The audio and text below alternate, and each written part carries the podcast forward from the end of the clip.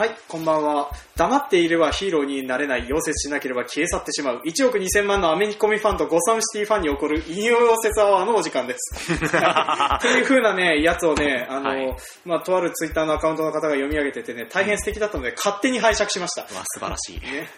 はい、というわけで、犬溶接アワーなんでございますけれども、はいえっ、と、まあ、これを、今回はですね、えー、とガース・エニスさんという風な方が書かれている「ヒットマン」という、うんえーという、まあ、コミックスを中心に、えー DC ユニバースについてダラダラと語っていく30分間となります、えー主に犬用説マンの話をしようかなとは思ってるんだけれども まあ主にセクション8の話まあ、ねセクション8の話はね、あの我々大好きセクション8の話をちょっとしていこうかなと思います。はいというわけで今回も参りましょう。せーの、マイナーブロス。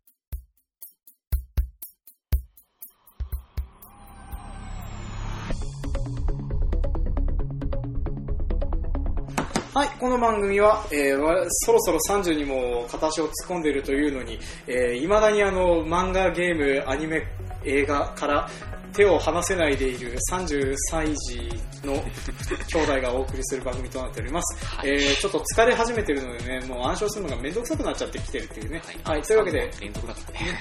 えーお相手を務めさせていただくのは、えーマイナーブロス兄でございます。はい、えー同じくマイナーブロス弟でございます。はい、というわけでですね今回はそのヒットマンっていう風なのが今現在、えー、と1巻2巻と2巻分出ております、はいえ1冊3000円ぐらい税込税別っていう風な感じで販売されてるんだけれども、まあ、それの漫画について話しつつそして DC ユニバースについてついでに話していこうと思います、でまあ、分かりやすいところから話すってことになると DC ユニバースから話した方がいいか、うん。でまず DC ユニバースっていう風なものがございますと、はい。はい。でね、DC ユニバースってそもそもなんだよって話なんだけど、まあ、アメリカで DC コミックスと、うんえーマーベルコミックスという2種類のアメコミの、はい。えー編集者っていう、まあ、でっかいところが2つありますと。うんうんで、そのうちの1社、DC の方はどんなやつがいるかっていうと、まず、スーパーマン、うんえーバットマン、はい。えーグリーンランタン、はいえースワンプシング、あもっと怪しいね。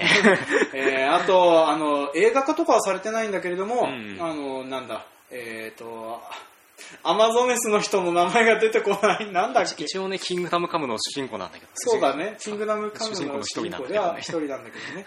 まあそんな感じの人方がいますと、はい。でえっ、とまあ、えー DC ユニバースっていう風なものっていう風なのがちょっとあの、まあ会社であのその DC ユニバースっていうそのせ一つの世界を持ってるっていう風な感じになってますと。あ向こうの、ってか、まあアメコミは大体そね会社で会社でそのなんていうの世界観設定みたいなものを持ってて、うん。それに対していろんなライターさんとかいろんなあのアーティストの方々がそれぞれに合わせて漫画を描いていくと、うん。でそんなようなことをやってるおかげであのオリジンっていうふうによく言われるんだけど、うん。そのキャラクターがなぜヒーローになったかっていう出自がまあいっぱいありますと。おかしいな。おかしいね。だから、あの、なんていうの、えっ、と、まあ、まあ、バットマンの映画で、まあ、最近、あの、いろんな人が、いろんな風に語り尽くしているダークナイトとかうんうんうんのジョーカーさんとかは、あの自分のほっぺたが切れた理由を複数言ってるよね。ね。あれはいい味出してる、あの、その、なんていうの、自分のキャラクターをね、うん隠すっていう風に意味でもいい味出してるんだけども、アメコミ的、アメコミ的にもあれは正しかったりはするっていうう。んあ、じゃあ、あれはそれぞれあるんだ。そうそうそう。それぞれあの出自がいっぱいありすぎて、そもそもジョーカーの出自は誰なのか結局わかんないんだよねっていうね。そうか、俺はキリングジョークが正しいのかああ、まあ、キリングジョークはよくできてるからねっていうね。で、キリングジョークっていう風なのは何かっていうと、まあ、そのアメコミの、えーライターさんの中で有名なアラン・ムーアさんという、えー最近ですね、自発、自、自分で作った宗教の教祖様になられた方がいらっしゃるんえで、すけどそうなの？あの、フロムヘル以降そんなことを思い立ったらしくてね、あの、著者禁煙みたいのを見ると、なんか、シルバーのアクセサリーをたくさんつけてる感じのおじさんになってたよ。あの、見た感じあれだもんね。うんあの、あ、ロード・オブ・ザ・リングに出てきそうな顔してる。そうそうそうそうそうそう。なんか、ただただ太いガンダルフっていう風な感じのね。うんうわすごいヒゲ生えてる。まあ、そんなおじさんなんだけれども、うんうんまあ、そのおじさんが書いてるキリングジョークっていうジョーカーのオリジンの話、はいまあ、それはあの、なんていうの、レッドバロンっていうそのジョーカーの前身と言われている赤い覆面をした変な強盗、うんがいろいろあってあのプールに落ちて、えー薬漬けになった結果肌が真っ白い髪の毛が真緑になったよっていう風なうんお話も書いてたりはするんだけど、まあ、そんな感じであの、まあ、設定が山ほどありすぎるおかげで、えーとまあ、ごちゃごちゃした世界観になってますっていう風なのをざっくり分かってもらえればいいかなとは思うんだよね。ここまで DC のそうそう設定だ。でねあの、まあ、そのアメコミの世界観でいいいなっていうかすげえなと思うのは、うん版権を会社で持ってるおかげで勝手にクロスオーバーして大丈夫ってことになってる。うん。まあ、だから、まあ、ジャンプで例えると、うん。まあ、こち亀のりょうさんが好き勝手にいろんな世界のヒーローをこち亀に出しても構わないっていう世界観、うん。まあ、それはそれで面白そうだね。まあ、それはそれでね、まあ、だからあのファミコンジャンプだね。そうだね。うん、あのどの漫画でもファミコンジャンプをやってるよっていうふうに思ってもらえるといいかなっていう。うんうんだからバットマンの漫画を描いててバットマンについて書かれてるはいるんだけども、うん。そのバットマンの漫画の中でもスーパーマンはどこかで活躍してるしグリーンランタンはどこかでいるしスワンプシングは沼にいるっていうね。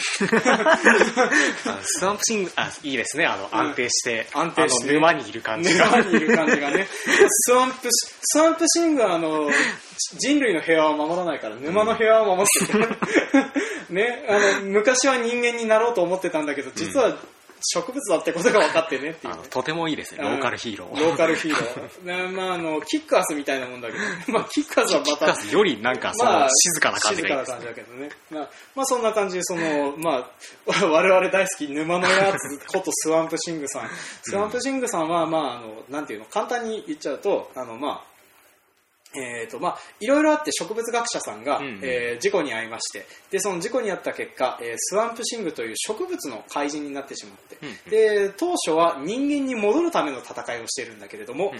えーいろいろあってですね自分が、えー、当初人間から植物に変わったのではなく、うん。植物が人間を模倣しているのだということに気づき 人間に戻りようがないということに気づいてしまった結果ですね。あの植物として生きることを決め心に決めてしまって穏やかに沼で暮らしているというヒーローなんだけど。もう俺苔でいいやだ。そうそう、もう俺苔でいいやっていうね。だからあの、たまにあの、どうしようもなくなっちゃって、鬱になっちゃったスーパーマンとかをうん。自然治癒させてあげて森に返してあげ、違う、元の町に返してあげるとかっていうようなことをやったりします。で、まあ、そんな感じであの、いろんな街を舞台にしてるやって、ようやっとヒットマンの話に戻ってこれるね。はいで、ヒットマンの、えー舞台になるのが、えー DC ユニバースの中でもゴッサムシティという、まあ、はいバットマンとかキャットウーマンとかが活躍している地域になりますと。悪徳の街。悪徳の街ゴッサムシティ、で一応舞台になってるのはニューヨークっていうふうに言われてるんだよね、うんでそれであのバットマンの話自体には、まあ、貧民街も出るし暗黒街も出るしでそれだとあの上流階級も当然いると、うんでバットマンの話は上流階級の話が多いんだけどヒットマンは主人公があのアイルランド系のもともとヒットマンなんで、ヒットマンっていうか暗殺者なんだよね、はい。でまああのなんていうの元暗殺者のおじさんに育てられた結果、うん。えー、といろいろあって、まあ、そのゴミ掃除というかスイーパーをやるようなことになってるんだけども、まあ、この人の善悪の価値観談みたいなのは、まあ、悪人しか殺さないみたいなのを決めて、う女子供善人は殺さないっていう風なポリシーを持ってるあの中二病的にかっこいいヒーローの、まあ、おじさんなんだけれども。プラス、あれだね、うん。えっと、なんけ、ヒーロー専、ヒーロー専門とかあ。超能力者専門のスイーパーみたいな人。そうそう。でねこの人はあのいろいろあって、うん。まあ、あの吸血エイリアンっていうその DSC ユニバース内で起きたね 不思議事件に巻き込まれた結果、はいはい。本当はただの暗殺者とチンピラだったんだけれども、うん。投資能力とあと独身能力っていう人の心を読む能力を身につけてしまって、うん。でその結果ヒーローを手玉に取りつつヒーローも倒せてしまうようなかなりの強キャラに変身しちゃうっていうね、で、えー、とこの人が主人公になって、まあ、いろんな事件を解決していくんだけども他のアニコミと一番違うのはこの人はヒーローじゃないから悪人を普通に殺せるっていう。そうそうそう。だから、あの、ジョーカーも殺せる。そうそう。ジョーカーも殺そうと思えば殺せるし、撃た撃とうと思えば撃てるいう。だからあのヒットマンの一番最初のエピソードではとりあえずあのジョーカーを暗殺してこいっていう、まあ、とんでもない依頼を受けるところから始まるんだけども、でね、あのこの辺あのヒーローって大変だなって思うのがまああのヒーローはヒーローだからっていう理由なのかどうか知らないけどとにかく悪人が殺せないんですよ、うん。だからあのバットマンがジョーカーを守るために あの敵対するとかってこともこともあったりすると。あの、同じ街の、うん。ていうかその、バットマンが君臨している街で、うん。えっと、そういうことをしているもんだから、よくバットマンに殴られる。そうそうそうそう。でバットマンに追われてえらい目に遭わされたり。あとあの他のヒーローに目をつけられて嫌な目に遭わされたりするんだけれどもキャットウーマンとかは仲良しだったりするっていうね。まあまあそんな感じであの、えー、とそのなんていうの？強烈な個性というか。で基本的にこのおじさんよく酒場でだべってビール飲んでぐだってあと野球賭博で金を吸ってばっかり言うので まあ大変ダメな人で見てて楽しかったりすると、うん。でまあそれとあとはあのなんていうの？まあとりあえずアメコミ、えー、といつものパターンなんだけどこの人だけはなんかいろんなシリーズの話に巻き込まれず、うん。なんか一人一事件みたいな感じで話をやってるおかげでだいぶ話が読みやすかったりはするっていうのがあってね、でそれでまあちょっと面白かったりはするんだけどもで犬用説満は何なのって話がここから話にはなってくるんだえけど、っとまあなんかその、うん。えっとヒットマンが、うん。えっと主人公がその結構仮想の人のうんうん。話だから、うん。こう割とゴッサムシティの、うん。えっと、バットマンは上の方にいるじゃないまあですか、そうだね。基本的に。君臨してるからね。そう。あの基本的に上の方にいるし、うん。えっと、飛んでくる時も上からいるじゃないですか、まあそうだね。なんだけれど、彼その、えっと、ヒットマンの主人公は、まあ、下から見上げる人だ人ですから。うん。あの周りの方に、うん。その一山いくらのヒーローがいっぱいいるんですよ。そうだね。あのなんか特殊能力を持ったはいいんだけど、ううんまいこと使うことのできない能力だったりとかうん。あの特殊能力を持ったはいいんだけれど本人があれすぎて使いこなせてないとか、うん。そういう人がまあいっぱい来てて、それからあとは、うん。自分がスーパーヒーローだと思い込んでるけれども明らかにダメな人とかがまああのあれだね憧れる対象が一人出ちゃうと、真似する人っていうかフォロワーがいっぱい出ちゃってね、まあ、あれだよね。バ,、うん。バットマンのなんかその、よく言わ,、れてることだけど、バットマンが君臨することによってスーパーヴィランが集まってくるし、うん。バットマンが君臨することによって変態対ヒーローがいっぱい集まってくるっていうそうそうそう。ひどい悪循環になるって悪いう。循環になるっていう,、っていうのがまあ素敵なマジコスサムシティなんですけど、そこに、えっと、セクション8という、えーヒーローチームが存在します、はい。はい。みんな大好きセクション8が。でまあ、このセクション8になるいるヒーローなんだけれども、うん。えーっとどっかで一覧があったんだけどないからちょっと思い出して話していくね、まず、えーっとまあ、我らが犬用説マン、はい。犬用説マンはですねあの英語名ではドッグウェルダーという名前がついてますと、でまあ、どんなヒーローかっていうと、うん。悪人の顔に死んだ犬の体を溶接して回るヒーローなんですねすごいよね。すごいよね。説明されたのに全くわからないわからないよね、うん、であの最初あのこれツイッターであのヒットマンが有名になったうん。原因がその犬用説マンだけどあのこのヒットマンの翻訳者で、えー、と海宝則夫さんっていう風な方がいらっしゃる。則光さんかな、海あのアルファシステムでアルファシステムで。まあえっとまあ。それ関係でちょちょっと有名な。ちょっと有名な人ね、で、まあ、最近だとあの学校暮らしっていう、えー、といろいろ言っちゃった女の子と、うん。その女の子をサポートする女の子と、えーゾンゾンビ霊状ゾンビパニックになってる学校で暮らしているお話っていうのがそまあ、それがあの漫画タイムキララで載ってるっていうへねー。大変香ばしい作品があるんだけども、うん。まあ、それの話もいずれしたいんだけれども、うん。まあ、それは置いといて、まあ、そんなような原作もしてるっていう海宝さんって方が、えー、とそのアメコミのヒーローで面白いのがいるんですよ。犬用説マンって言うんですけどねって、うん。悪人の顔に犬を寄せして回るヒーローなんですよって話したらああ海宝さんついに頭がっていう。ふうになんだけれども、まあ、犬用説マンの画像をですね、うぜひ皆さん検索して見ていただきたいんですけど、犬用説マンとしか言いようがない姿をしてるんだよね。すごいよね。ね。あの犬溶接犬溶接ってよくわからない単語なのに、うん。犬溶接としかあの表現できないっていう。うん。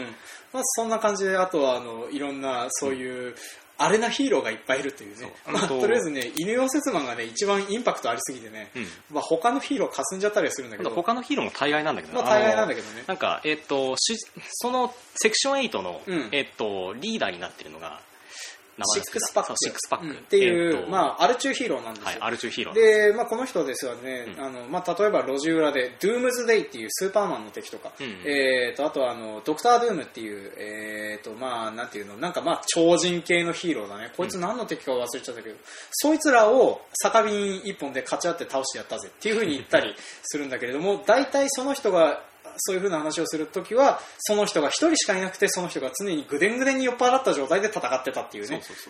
だからあの、まあ、酒瓶で何でも勝ち割るマンっていう風なことになってるんだけれども、実際の戦闘は見た人がいないのでわからないっていう風な人だったりはするんだよね。でこの人をリーダーとして、えー、と他に窓から投げ捨てるマン窓から投げ捨てる、うん。でねえっと窓枠を持ってるんですよ、ね。窓枠を持って戦うヒーローっていうね、で、えー主な攻撃方法が敵を掴んで自分の持ってる窓のな窓枠から投げる。そうそうそうでね、これはなんでかっていうとね、はい。そのディスなんとかレーターっていう、う窓から投げ捨てるっていう英単語が存在するんだよね。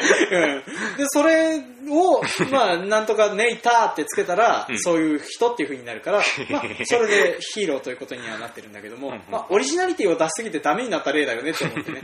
で、あと他に、ああとはフレンドリーファイヤーか。フレンドリーファイター。えーと、この人はですね、まあ、あの、熱戦を出すっていう一番ヒーローらしい能力をちゃんと持ってるんだけど、まっとうな能力を持ってるんですそう。よね。なんだけれども、なぜか仲間にしか当たらないっていうね。うんで主に当たるのが、うん。えーっとですねなんだっけ名前が出てこない。えーとね、なんかね、あの、あのとヒーローかそうシェイクス。ヒーローかどうかすら怪しい。そう、ヒヒーローかどうかすらわからないんだけど、うん。シェイクスっていう、常に震えている、うん。なんか多分何かしらの病気を持ってる人なんだけれども、まあ、ヒーローと自称している。で、格好も特に変わらない人がいるんだよね。で、まあ、この人が常に大体なんかよく当たるんだけど。そうそうで、あと他に、あの、フレームジェルっていう、はい。えー、汚ねターンを吐くヒーローがいるっていう、まあ、タをかけるっていうね、うん。嫌な攻撃をしてくるっていう。公約は単破棄までそのままですねみたい あと、いるの謎のフランス人力であ、戦そうう、ジジャンドゥ、ジャンドゥバトンだ。そうそうそうあの、ジャンドゥバトン、ジャンドゥバトンって叫びながら、えっ、と、まあ、フランス人パワーということにしてある、砲術で戦うヒーローがいるんだよねそうそう。まあ、これは生身系なんだけど、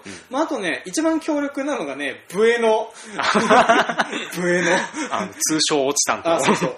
ブエノエクセエクセレンテという、うんえーまあ、変態パワーで戦うヒーローがいるんだけどこの人、もあるある意味フランスパワーだよねまあ、フランスパワーっていうかね、まあこの、なんていうの、太って、ハゲて、汗だるまのおじさんなんだけども、うんまあ、ブエノエクセレンテさんはですね、あのーなんていうの、ウェディングドレスを着てるんだよね、おじさんなんだけど。で、あと、まあ、回によっては、裸でフレンチコートを着てるっていう、うん裸にフレンチコートのみを着てるっていうね。で、まあ、あの、大体落ち担当で、この人の攻撃はなぜか、あの、駒には映らないんですよね。で主に、えーっとうん敵役か、うんえーっとシックスパックが、うんあれはあれは何をしているんだっていうコメントが入る そううそうそう。まあ、だから大変危険な攻撃を、あの、大変、あの、フェイタリティソドミーな攻撃をしているっていうね。いいですね。フェイタリティソドミ。フェイタリティソドミ。ー。声に出して、えー読読みたい。みたい英語ですね、うんフェイタリティソドミ。っていう風な攻撃をしてるっていうね。あのーまあ、フェイタリティって言って、あの、あれ、どのぐらいモータルコンバットやってるかな。まあ、モータルコンバットっていうゲームはですね、まあ、超必殺技でとどめを刺すと、フェイタリティっつって、あの、まあ、体がバラバラになったりとか、明らかに死んだなっていうエフェクトになるんだよね。まあ、それのソドミーな感じ。ソドミーな感じソドミーな感じなのね。あの、ソドムの市な感じの、えっと、やつを攻撃をして、あの、悪人にとどめを刺すという、まあ、一番遭遇したくないヒーローなんで、ね、うん。まあ、そんな奴らが活躍するセクション8っていう風なのが、まあ、あの、たまにヒットマン、ひその、ヒットマンとシックスパックが飲み仲間なんだよね、単純に。同じ酒場に出入りしてるっていう。まあ、その件で、あの、お互いそのセクション8にたまに話を振ったら、セクション8が助けてくれるっていうね。そうそうう。ん。でまあそんな話でそのセクション8でも犬用節マンの存在した時最初ね3日間ぐらい犬用節マンのことを考えては笑ってたんだけど あの犬用節マンはさすがにもう慣れちゃって笑えなくなってきたんだけど、まあ、それのおかげで読むようになったヒットマンもうん。話的にあの面白いのは面白いんでね。で、まあ、何に近いかっていうと銀玉が一番近いねっていう話を。そうかあのなんていうかねネタの持ってき方？あー。とあとあのその需要無尽まあ銀玉は、うん。まあ、あの伏せ字にするのはうん。版権が取れないからなんだけど、まあ、ヒットマンの方は DC ユニバース内だから勝手にやっていいということで 名前そのまま直出しで、うん。キャラクターも直出しでやっていろいろ扱っていくっていう風な感じの銀玉だったりはする。あでなんだけども基本的にダメなやつがどうこう生きていくみたいな話なので、うんうん。まあ、見ててあの意識の高さをくすぐられることもなく、えー大変ほのぼのとして見られるっていうね、うん。うんまあ、であと、まあ、何気に忘れがちなんだけれども、えーとまあ、あの一巻のオチの方に出てくる敵役の名前は日本語で発音した P になるって名前が。そんなんだっけ？だからあのマンチーニ、えー、タイ、はい。えー略してマン ってなるんだよね。はいはいはいはい。うん。まあ、そんなような名前とかで、まあ、ちょっと日本語にすると面白いよねっていうのはあったりはするんだけども、うんうん。まあ、それもあのかなりあの西部劇ものになってたりはするのでいろいろ知ってるとドヤ顔できて楽しいよねっていうね。でこの辺の楽しみ方もさ知ってるから楽しいっていう部分が結構あったりするんだよね。まあねあのまあね特にネーミングとかそうそうそう。コネーミングとかあとどの映画をモチーフにしてるとか、うんうん。ね、レザボアドックスぐらい見とけよクソ野郎どもって話にはなるんだけれども。そう我々は今ドヤ顔で話してますから。まあそうだね、ドヤ語で話してるから、まあ、あの怒られたりするんだろうなって思いながら話したりするんだけどね、はい。まあそういう我々もねあの DC コミックスどのぐらい読んでるのって言われてはそんなに読んでないっていうね。そうそうそう。うち、まあ、単純に僕が買って集めてるだけでも大した量がないので、まあ、例えば「キングダムカム」とか、はい。えーとまあ、スーパーマンラストエピソード「フロムヘール」「フロムヘブンはバーティゴだね。であとあのなんだえーとレッドサンは良かったねスーパーマン、うん。あの共産圏スーパーヒーロー。そうそうそう。スーパーマンが、はい。あの落ちた場所が、うん。アメリカじゃなくて共産あのロシアだったらどうなってたろうねっていう話なんだけどね。まあそれも大変面白かったよねっていうね、うん。あのあれだよね、えっとうん。キャプテンアメリカと戦ってほしいよね。ああそうだね。キャップボッコボコにされるだろうボコボコだけど キャップはあれだからあの、うん。アメリカ軍の象徴アメリカの象徴だから。そうそうそう、んあの象象徴的ヒーローなので戦わなくていいんですよ。そうそうそうそう。戦うけどって、うん。前線で頑張ってくれるだけで士気が上がる系のヒーローだから活躍はそこまで期待されてないっていう。あれだよね。あの、ん。戦闘力低いけど統率めっちゃ高い人ですそうそうそうそう。そんなリリーダー気質の人だからねキャップはねそまあ、こっちはマーベルなのでちょっとマーベルの話なんでちょっとなんだけど、まあ DC もそんな感じであの、ん。えっと一応コメントあそうそう。一応あのヒットマンは翻訳にあたってあのあれなんだよねあのえっ、とあいえー忍者 忍者何例の人なんつったっけ？フィリップ・モーゼスさん、はいはいはい。であの忍者スレイヤーの、がコメント書いてたりしたんですよ。うんこの辺もへえと思ったので、うんまあ、あのちょっとか買って読んだりするとニヤニヤできて楽しいですよっていうね、でまああのまあ、僕らも完璧にアメコミに関してはにわかの方なんだけどにわかの方でも十分楽しめたりはするので、うんうん。まあ、あのとりあえず一冊買ってみて読んでみると面白いんじゃねえのっていう気はするんだけどね。まあ、そこで Wii3 ですよ。まあそこで B3 だね、うん。B3 はバーティゴでそしてあのあれだねあの、なんかね B3 っていう漫画がありますと。でこれは1本で完結してるやつで、うん。まあ、DC ユニバースとかそういうのは一切関係なくてどっちかっていうとあのバンドネシネみたいな一本探索の話に近い漫画であったりするんだけど、えーっと犬猫ウサギっていう、まあ、三大ペットがいますね、うんえーこれらをですね軍用兵器に改造した結果どうなるかなっていうふうなお話なんだけどまあ、ここここここだけだとなんか、うん。頭悪いな感じになるんだけど。あのそれがですねあのその3匹がうん。軍用兵器に改造されて、うん。えーっと結果を残すんですよ。すごい。ちゃんとテロリストを、うん。えーっと完璧な初動でやっつけたみたいな感じになるんだけどその後にあのその彼らの功績を知った軍の上層部がじゃあ動物兵器を量産しようかって話になるんだけれど彼ら3人があの彼ら3人を開発した博士の研究によって喋れるようになってたんですよ。そう、うん。でその喋れる動物兵器なんてあの表にバレたら我々私我々の政治生命はおしまいだこのボケって言われて。その3匹は、えっと、処分されてしまう決定が出てしまいでそれで反問した博士が3匹を逃がした結果えらいことになるんだよね。えらいことになるっていう。でねもうこのあれの話のね肝はね、うん。あの目ヤニがたくさんついてる動物を見るのがね 辛くて仕方がない。あのあのまあ特にね、えーとまあ、それぞれ3匹は喋れますと。で、はい。それぞれ犬猫ウサギと、まあ、それぞれの動物の性格を表してたりするんだよね、うんまあ、例えば犬は人間思いで、はい。えー、と人間の言われたことを一生懸命従って、うん。であのみんなを率いてがんなんとか頑張っていこうとする、うん猫は結構自分勝手、うんうんであのでところどころ優しさを見せるんだけど、まあ、この優しさを見せるタイミングのポイントがね、うんあのツンデレすぎるからね。デレが来るとまあ感動しちゃうぐらい出れるんだけどね、うんうん。まあ、そしてあとウサギはあのなんかほとほどほとんど喋らないんだけれども、うんうん。あの犬の側に立ってあげたりとかね。何気にいいポポジションをしてたりするまあちょっとあのおバカな感じそうそうそうそう。ウサギはでこの3匹があの人間の舞台をひき肉にしながら えーと、まあ、逃避行を続けるんだけどね、うん。そう。あの3匹ごとにそれぞれちょっとねあの、えっと兵器にされたうん。ちょっとあの悲しみみたいのがあるんですけど、うん。犬がまあ悩むんだよねっていうね。その犬がねすごいあのしつけとして、うん。えっと君はなんか軍用犬として育てられたのでえっといいかい君はあの人を助けなければいけないよって言われてるんだけれど、うん。追われてる人を皮肉にすることことにあの僕は悪い犬僕は悪い犬って思い続けるってすごいかわいそうなそね。うかわいそうになってくんだよね。だからあのなんか犬自体もなんかそれぞれねよりによって拾われたやつを使ってくんだよね。あのなんかね明言はされないんだけどそのなんか、途中えっと、話の途中途中と表紙に、うん。あのその犬探してますとか、うん。あのううちの猫探してますとか知りませんかってえっとうさぎのなんとかを探していますみたいなあの張り紙がなんかその書かれてあってなんでそんなとこから引っ張ってきたのみたいな。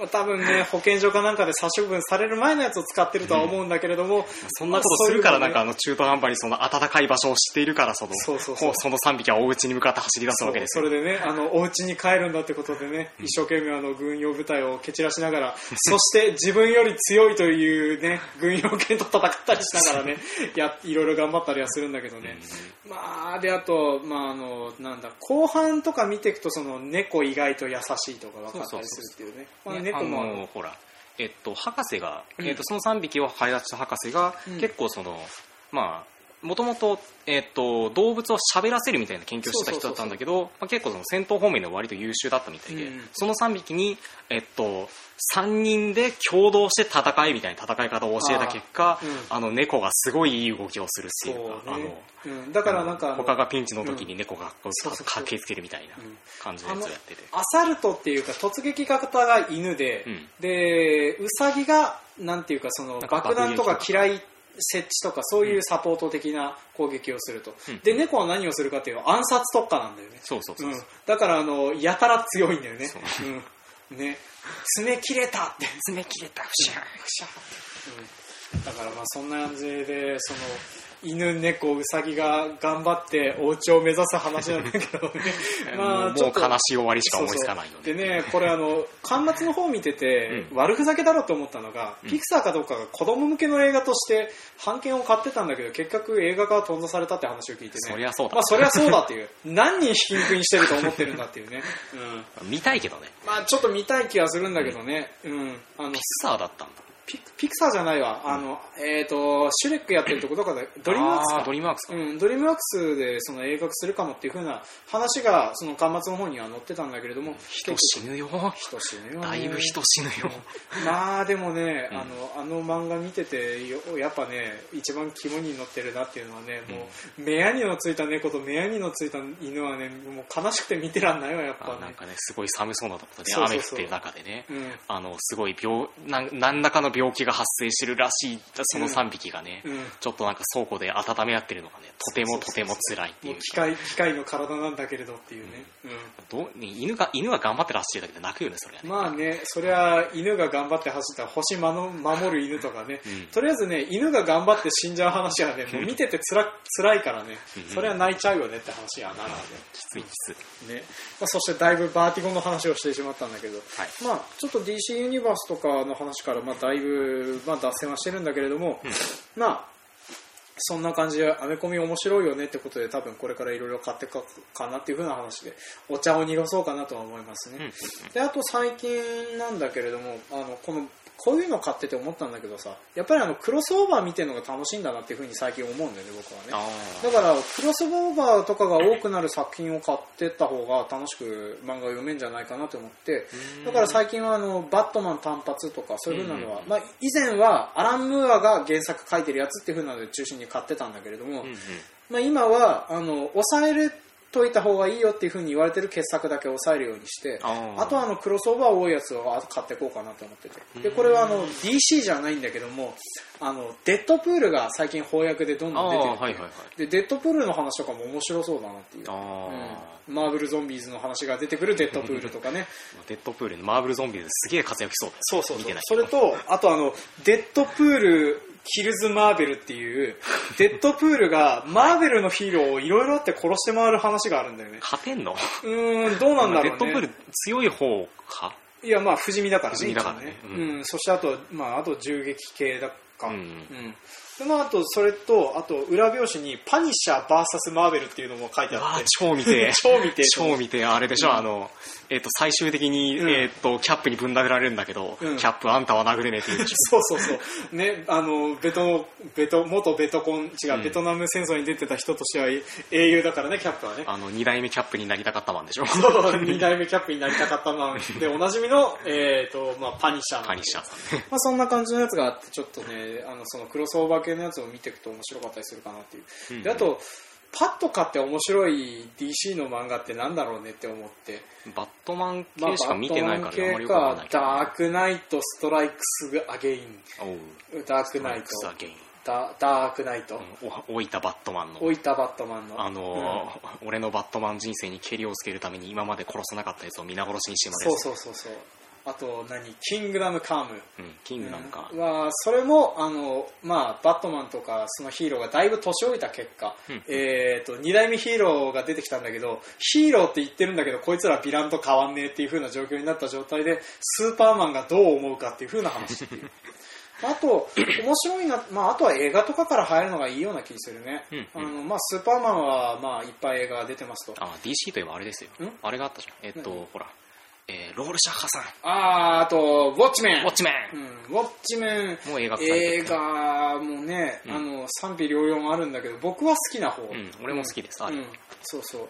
あの当たった方のあいつ、えー監督。ジャックザック・スナイダー。ザックスナイダー。当たり外れが大きいことでおなじみのザック・スナイダー。うん。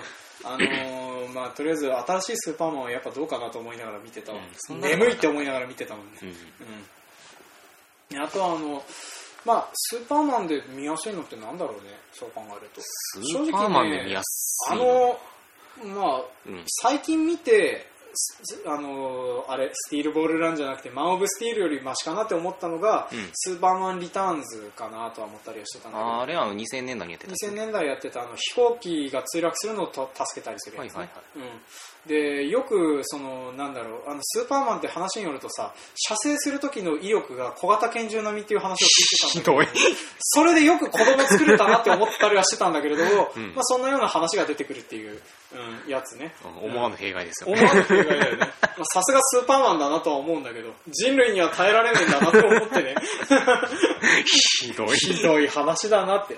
まあ、だってそうだよ。あいつら、あいつ眼球でさ、銃弾受けるんだぜ。あの、バキで眼底受けやってたけど、それの日じゃねえだろうと思うんだけどね。うん。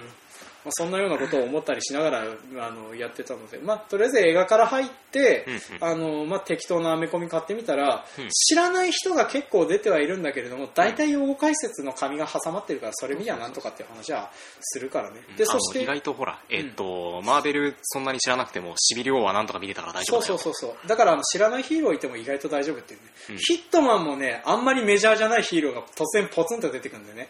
例えば、現れいずるはエドリガンっていう。エトリガンね、うん。あの俺はてっきりヒットマンのオリジナルキャラだと思ったんだけど沼のやつに出てきたから。そうそうそうそう、うん。沼のやつでもひエトリガンは活躍してたりする。なんかあのん？銃の悪魔なのあれ。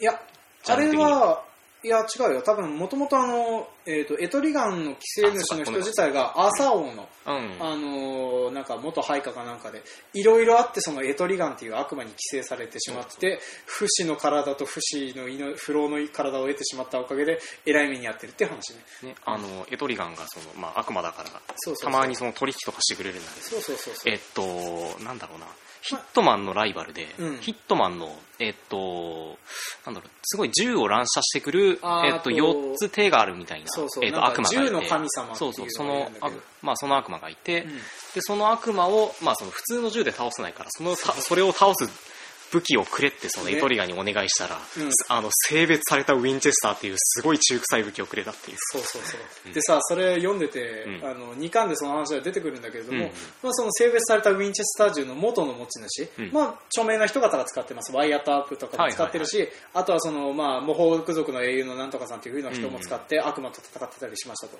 でその中にうん。英国,、英国人の、うん。えーっとあーコンスタンティンっていうやつがいるっていうおう DC ってああいつもいたっけなと思いながら言ってね、まあ、コンスタンティンはあの、まあ、昔、えー、とキアヌ・リーブス主演で、うん。えー、と映画化しているあの、まあのコンスタンティっていう天国と地獄のエージェントっていうね、はいはいはい。まあ、大変凄まじい場所にいる人だよねっていう、まあ、あの悪魔側からもオファーオファーというかそのこっちに来ないっていうリクルートが来てるけれども、うん。基本的には天国のエージェントとして活躍してるっていう。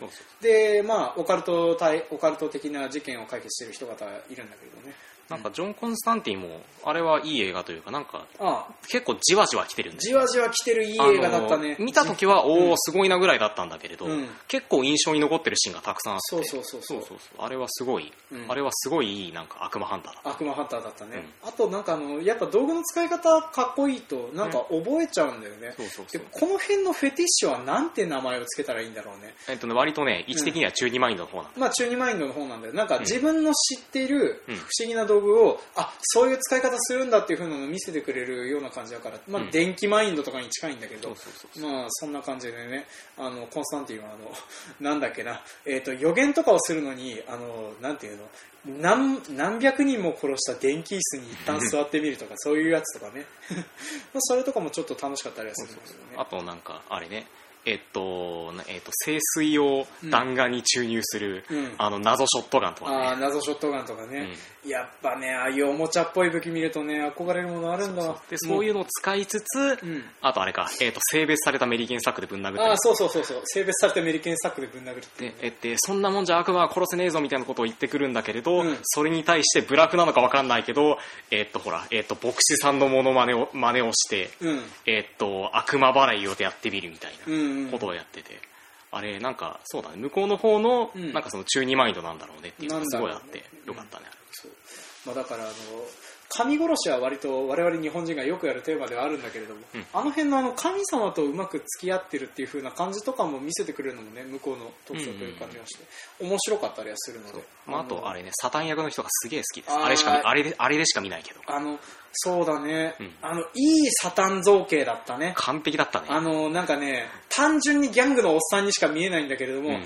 足だけコールタールに使ってるからあの、えー獅子神みたいな感じで足があの歩いたところが焼けるっていうね、そうそうそうそう。あの感じとかすごく良かったね。あのなんかねあのギャングのおっさんかつ、うん。あこの人今まで成り上がるのに雲仙に殺したんだろうなみたいな感じそうのそうそうそう。えっと危ない感情を出しつつ、えっと基本的には愉快なおっさんなんだけど目が笑ってないってそいうう感じ。そうそうそうあだからちょっといい造形だなっていうあの天使のあの公務員然としてる感じとかも好きだけどね。そうそうそうまあだからちょっとその辺のね大変楽しいやつではあったり・してたんですコンスタンティンもいよいよということで、ね。DC かは知らないから、まあ DC, DC かな？DC かな。どうなんだろう？出てるってことは DC なのかなっていうふうな気もしてたんだけどね。うん。まあ普通にアメコミあの映画の話するからね、うんいやまあ他日本の漫画もするかもしれんけどまあそんな感じでちょっといろいろおすすめなので長々と聞いてもらってるな。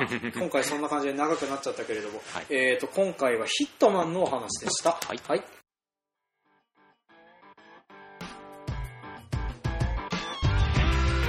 はい、今回も聞いてくださいましてありがとうございました。ありがとうございました、はい、えーと当番組では感想コメントを募集すると言っておきながらいまだにメールアドレスとツイッターのアドレスを作れておりません。なぜなら3本まとめ撮りしているから。